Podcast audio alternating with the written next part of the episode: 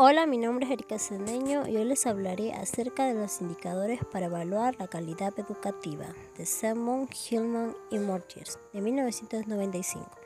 Antes recordemos que la calidad del sistema educativo es la cualidad que resulta en la integración de las dimensiones de pertinencia, relevancia, eficacia interna, externa, impacto, suficiencia, eficiencia y equidad. Se han seleccionado cuatro de los más relevantes indicadores que se explicarán a continuación. Liderazgo profesional.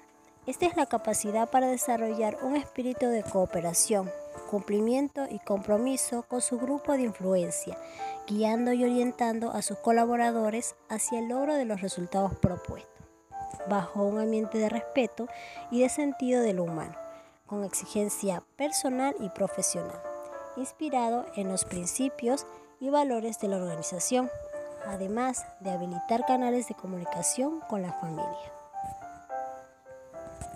Valores y objetivos.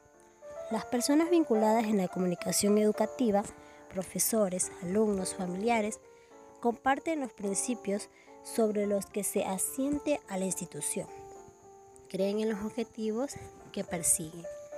Su suficiencia será mucho más alta elevándose a sí mismo la calidad de ambientes para prevenir, promover el bienestar de los estudiantes. Ambientes de aprendizaje.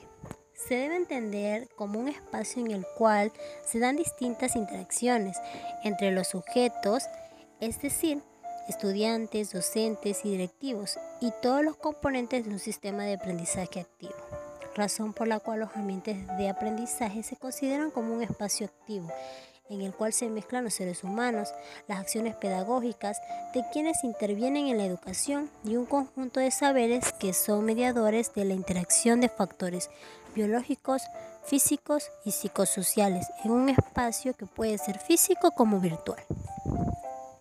La participación en las familias.